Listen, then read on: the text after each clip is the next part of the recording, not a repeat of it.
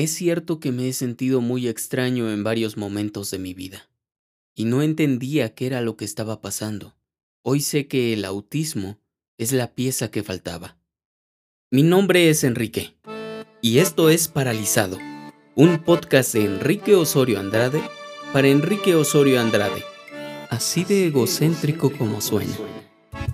Mi objetivo es aprender a estructurar mi discurso quiero ver cuánto puedo mejorar a la hora de expresar lo que siento, pienso y observo. Es mi forma de entrenar, superar los bloqueos y esa mala costumbre de ser perfeccionista. Además me divierte mucho. Dicho esto, no sé qué estás haciendo aquí si no te llamas Enrique. No importa, eres bienvenido o bienvenida.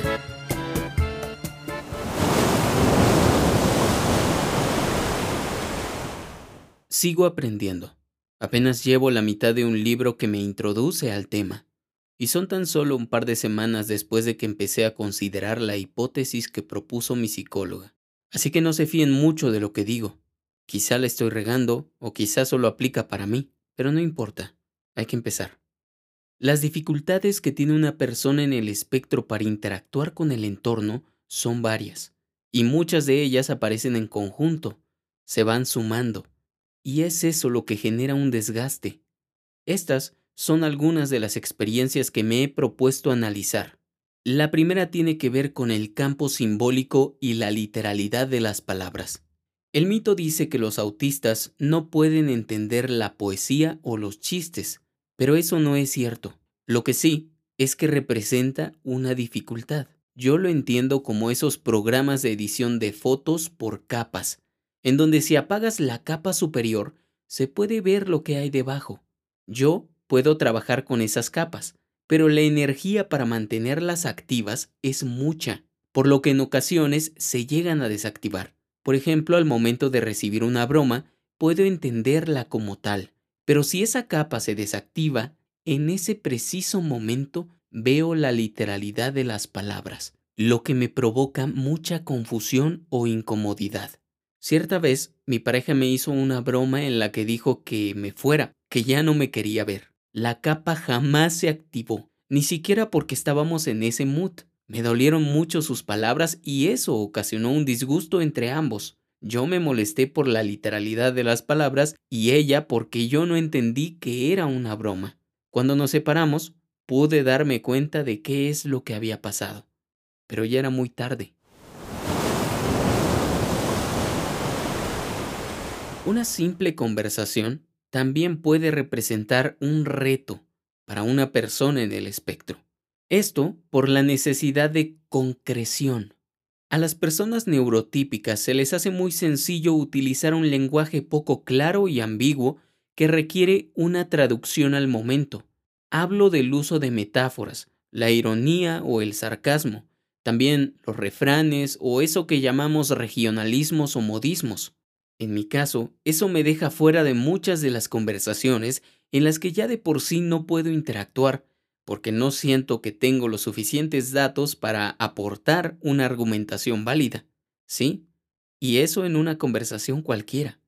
No me permito participar porque tengo miedo a cometer algún error o decir algo inoportuno. Me disculpo por no ser tan concreto con el ejemplo, pero la realidad es que a esto me enfrento toda mi vida. Desde pequeño me quedo fuera de la conversación, tanto que empecé a preferir ya no intentarlo y mejor hablar conmigo mismo. De la mayoría de las conversaciones yo obtengo mi aporte horas después de que esa conversación ya terminó.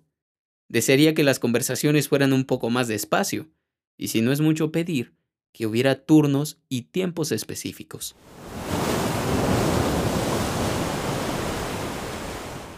Es muy común tener desacuerdos por culpa de mi pensamiento dicotómico. En busca de no sufrir tanto al generar una reacción o producir una respuesta, mi cerebro busca siempre el camino fácil, a menos que conscientemente lo obligue a ir por el camino largo y complejo. Pero en la mayoría de las ocasiones me dejo arrastrar por un extremo o por el otro. No hay intermedios.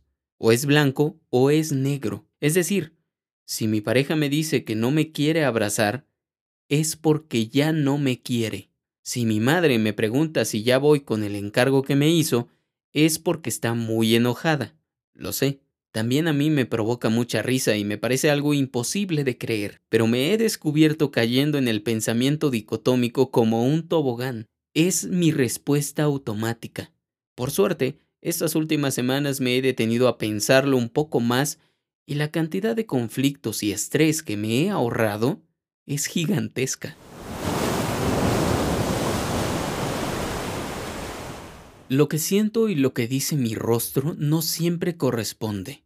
Puedo estar muy feliz o simplemente perdido en mis pensamientos, pero por fuera parecerá que estoy muy enojado.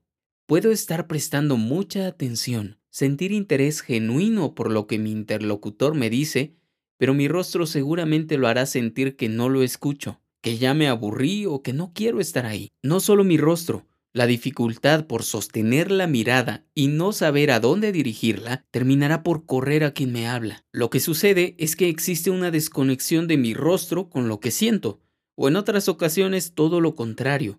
Mi rostro muestra exactamente y amplificado lo que estoy sintiendo. Si me desagradas o me caes mal, mi rostro no podrá ocultarlo. Mi lenguaje corporal menos. Cuando me di cuenta de esto, que fue a muy temprana edad, Comencé a poner especial atención en mis gestos, en los gestos de los demás. Puse cuidado en la entonación de las palabras, en la cadencia del cuerpo, y me volví muy consciente de mi actuar ante los otros. Generalmente me pienso en tercera persona, lo que en mi peor momento me llevó a sufrir una desconexión de mis emociones muy fuerte, pero en el mejor me permitió desenvolverme fácilmente en el teatro o en el doblaje de voz.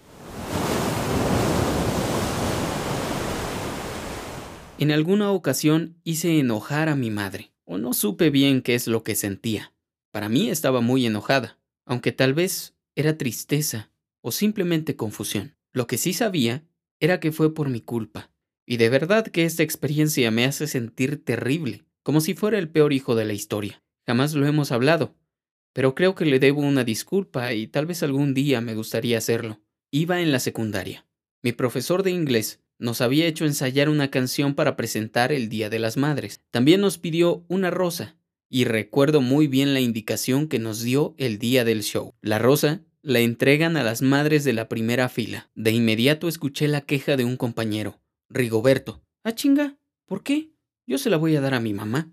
Eso debió ser una red flag, pero no me dio tiempo de procesarlo. Empezamos a cantar y entre la presión de estar haciendo eso y la indicación del profesor y lo que dijo mi compañero o lo que decían otros compañeros, no supe qué hacer. Le di la rosa a la primera señora que encontré por ahí. Después de todo, esa fue la indicación. Había cumplido lo que se me pidió, pero cuando fui donde mi madre, lo entendí. Debía hacer lo que Rigoberto. Según lo que recuerdo, terminó el evento y regresamos a casa. Mi madre caminaba por delante jalando a mi hermano pequeño de la mano. Yo iba detrás, pensando en por qué no había dado la rosa a mi madre. Hay que ser estúpido para hacer eso. ¿Eso significaba que no la quería? Me torturé pensando que mi madre había entendido que yo estaba enojado con ella. ¿Por eso no le di la estúpida rosa? Incluso llegué a creer que yo sí estaba enojado, pero que no recordaba por qué. Eso me parecía más coherente que no haberle dado la rosa solo por seguir la indicación de mi profesor.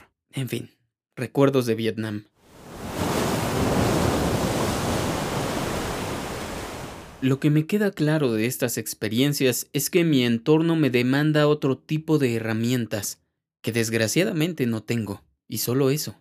No significa que el autismo sea un error, solo que el entorno no está hecho para adaptarse a las personas en el espectro.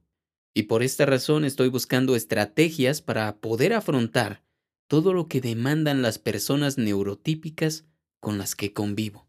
Hasta ahora solo he podido ocupar lo que yo llamo mañas para poder interactuar con mi entorno, o mejor dicho, para evitar hacerlo. El pensamiento dicotómico, o su uso en exceso para ser más específicos, es una de esas mañas. Mi aislamiento social es otra, pero ya estoy trabajando en busca de verdaderas herramientas que me permitan desenvolverme mejor, lograr comunicarme, resistir a los impulsos de huir de todo aquello que me parece abrumador. Después decidiré si es que vale la pena para mí adaptarme al mundo o si es necesario exigir que el mundo se adapte a mí. Por ahora, lo que quiero es agradecer por tener al fin la clave para entender que no hay nada malo dentro de mí. Lo único malo fue que se perdió el instructivo con el que venía al nacer, pero eso no es problema. Lo escribiré yo mismo.